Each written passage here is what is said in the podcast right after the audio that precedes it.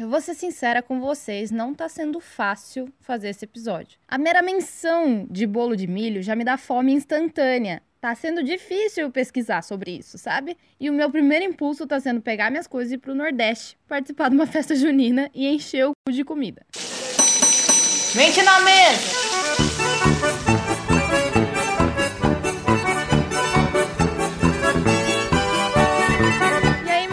Povo, aqui é a Leva do Mente na Mesa e hoje vamos falar de festa junina, das comidas tudo, dos costumes tudo. E eu gostaria de deixar um obrigado especial ao jornal Nexo, que fez uma matéria maravilhosa que me ajudou muito aqui.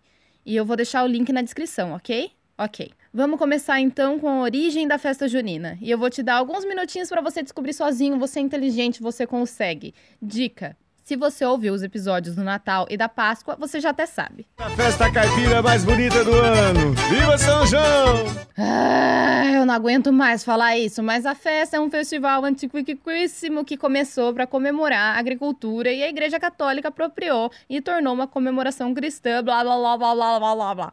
Não, sério. A festa junina é uma comemoração do solstício de verão no hemisfério norte, que seria o solstício de inverno no hemisfério sul. No solstício de verão, antes da religião cristã, logo após a primavera, era época de colheita e todo mundo se juntava para celebrar. Quando o Império Romano começou a dominar tudo e espalhar a religião unificada, que era o cristianismo, foi dado um novo significado para a data, tornando uma homenagem para Santo Antônio, São João e São Pedro respectivamente o santo casamenteiro, o santo da amizade e o santo do clima. Põe tudo isso na sua coqueteleira de whey, bate bem e voilá, você tem uma festa que significa, nas entrelinhas, a fertilidade, a socialização e o bom tempo para colheita, ou seja, o mesmíssimo festival pagão. Por exemplo, o costume da fogueira era para significar a fertilidade, o calor, mas a religião atribuiu a passagem na Bíblia onde Isabel, que era prima de Maria, mãe de Jesus, disse que ela acenderia uma fogueira para avisar quando o bebê Joãozinho nascesse, o filho dela, que viria se tornar São João. Quando os jesuítas vieram para o Brasil, mais ou menos em 1583, eles descobriram que os índios já tinham um festival deles mesmo,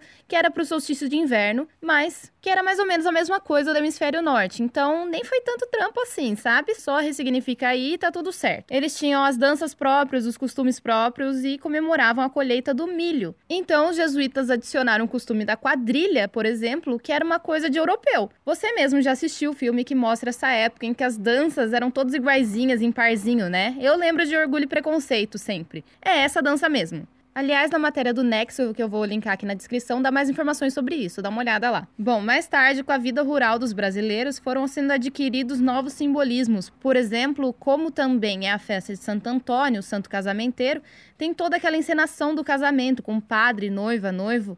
Mas o mais esquisito é que a tradição de soltar balões de fogos que passaram pra gente de Portugal, né? São originalmente adquiridas dos chineses. Quando? Onde? Por quê? Não sei, não entendi direito também. A festa caipira mais bonita do ano. Viva São João!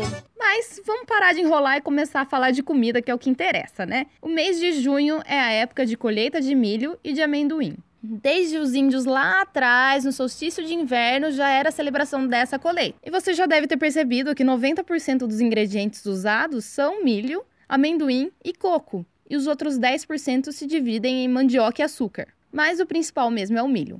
Pamonha, curau, canjica, cuscuz, fubá e tudo que é feito com fubá, tudo de milho. Existem alguns pratos que são heranças europeias, tipo vinho quente, mas a maioria aqui é BR, pô. Sendo uma festa nacional, é lógico que vai ter algumas diferenças entre regiões, mesmo sendo basicamente a mesma coisa. Tem diferença de ritmo de música, de costume e de nome de comida.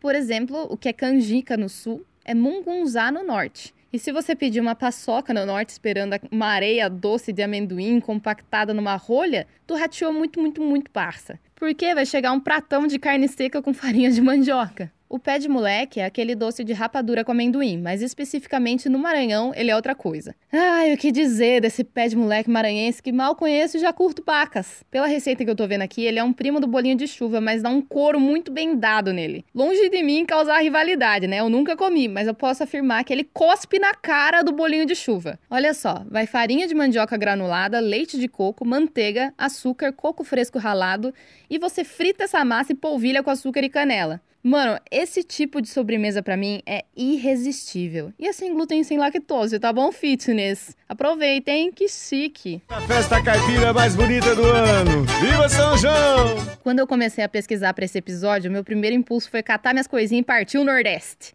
Eu tava aqui cega de vontade de ver quadrilha, bumba meu boi, cultura, informação. Ah, quem que eu tô enganando, né mesmo? Eu queria era comer tudo que eu visse na frente. Mas, devido à falta de orçamento e juízo, eu decidi ficar por aqui e planejar alguma coisa pro ano que vem, assim. Para quem tem disponibilidade ou quer planejar alguma coisa, que nem eu, eu não vou passar numa ordem específica de melhor ou pior, tá, gente? Calma aí, não, não vamos brigar. tipo, tá todo mundo de boa, de fone ouvindo, né? Mas enfim. As melhores festas juninas do Brasil são em Campina Grande, na Paraíba, Caruaru, em Pernambuco, Aracaju, Sergipe, Mossoró, Rio Grande do Norte, Salvador, Bahia, São Luís do Maranhão, Teresina, Piauí. Enquanto isso, em São Paulo, eu selecionei duas opções aqui que eu acho que se prendem mais à cultura tradicional. Porque você sabe que a gente gosta de inovação, mas tem coisa que precisa seguir a tradição, né? Então você me desculpe se eu prefiro não gastar meu tempo numa festa junina que vende yakisoba e kibe. Sem tempo, parça. As duas festas que eu iria são a da paróquia da Nossa Senhora da Consolação, que vai até 30 de junho, e de sexta e sábado rola das 6 à meia-noite, no domingo das 6 às 11. A outra é o Centro de Tradições Nordestinas, que também vai até 30 de junho, sábado e domingo, do meio-dia à meia-noite. A festa caipira mais bonita do ano. Viva São João! Em cada canto do mundo, a festa junina é comemorada de uma forma diferente. Por exemplo, lá em Porto Rico, eles fazem basicamente o que a gente faz aqui no Ano Novo se joga no mar para dar sorte, faz oferenda, etc. E na Espanha, que é hemisfério norte, tem as touradas, que são bem famosas e uma série de tradição religiosa. Depois eles sacrificam o boi que participou das touradas e servem pratos baseados nele, porque parece muito correto isso mesmo. No Peru, o visual é muito parecido com o do Brasil, mas servem um prato chamado juane. Vai arroz, ovos, azeitonas, coxa de frango e chicória, embaladinho numa folha de bijal. Bihal, sei lá. Desculpa, gente, perdão. Que parece uma folha de bananeira menorzinha aqui, pelo que eu tô vendo. Em Portugal, a galera se bate com comida, velho. Sei lá por quê. É costume bater na cabeça com óleo poró e arrastar erva cidreira na cara dos homens. Mano, aparentemente tudo tem a ver com a fertilidade, tá? E também é servido bastante sardinha. A festa caipira mais bonita do ano. Viva São João! Pra mim, a festa junina brasileira é a tradição que eu mais gosto. Talvez porque a comida seja um dos fatores principais para a gente, né? Diferente de alguns outros países. Eu amo que o país inteiro comemora, cada região de um jeito, mas basicamente é tudo a mesma coisa, sabe? Eu acho a comida divina e me dá até ansiedade, sabe? O coraçãozinho pula para chegar junho. Eu sou muito adepta de ter cada comida para uma situação. Eu acho que comer canjica em qualquer outra época do ano não é tão especial, sabe? Quanto esperar chegar a hora certa. E tem uma comida tradicional da minha cidade em específico que merece uma menção honrosa aqui, que é o mandiopan. Vou tentar explicar aqui o que seria mandiopan. Eu não sei de onde ele veio, o conceito dele, né? Mas eu sei que a única empresa que eu conheço que produz é da minha cidade, de Limeira. O mandiopan, para mim, é a atração principal de toda quermesse, festa junina e etc. que acontece na minha cidade.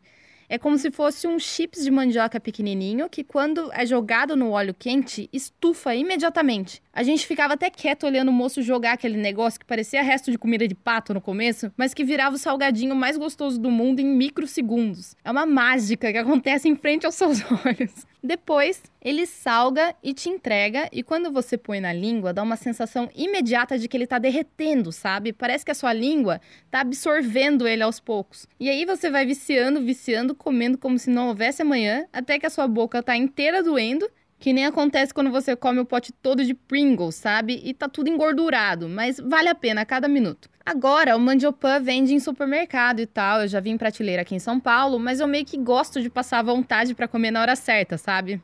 Vai entender. A festa caipira mais bonita do ano. Viva São João! Então tá resolvido. Eu vou pra minha cidade comer mandiopan, vou na festa junina da Consolação e vou pro Nordeste ano que vem. Minha agenda tá cheia, parça. Não perca meu tempo com as suas bobagens. Se você quiser falar comigo, eu tô no Instagram Mente na Mesa.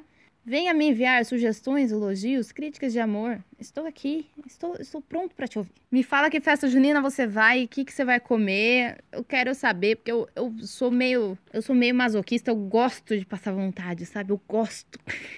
Agradeço muito a oportunidade de fazer esse tipo de conhecimento gratuitamente. E como diria o nosso Messias ET Bilu, busquem conhecimento. Até mais.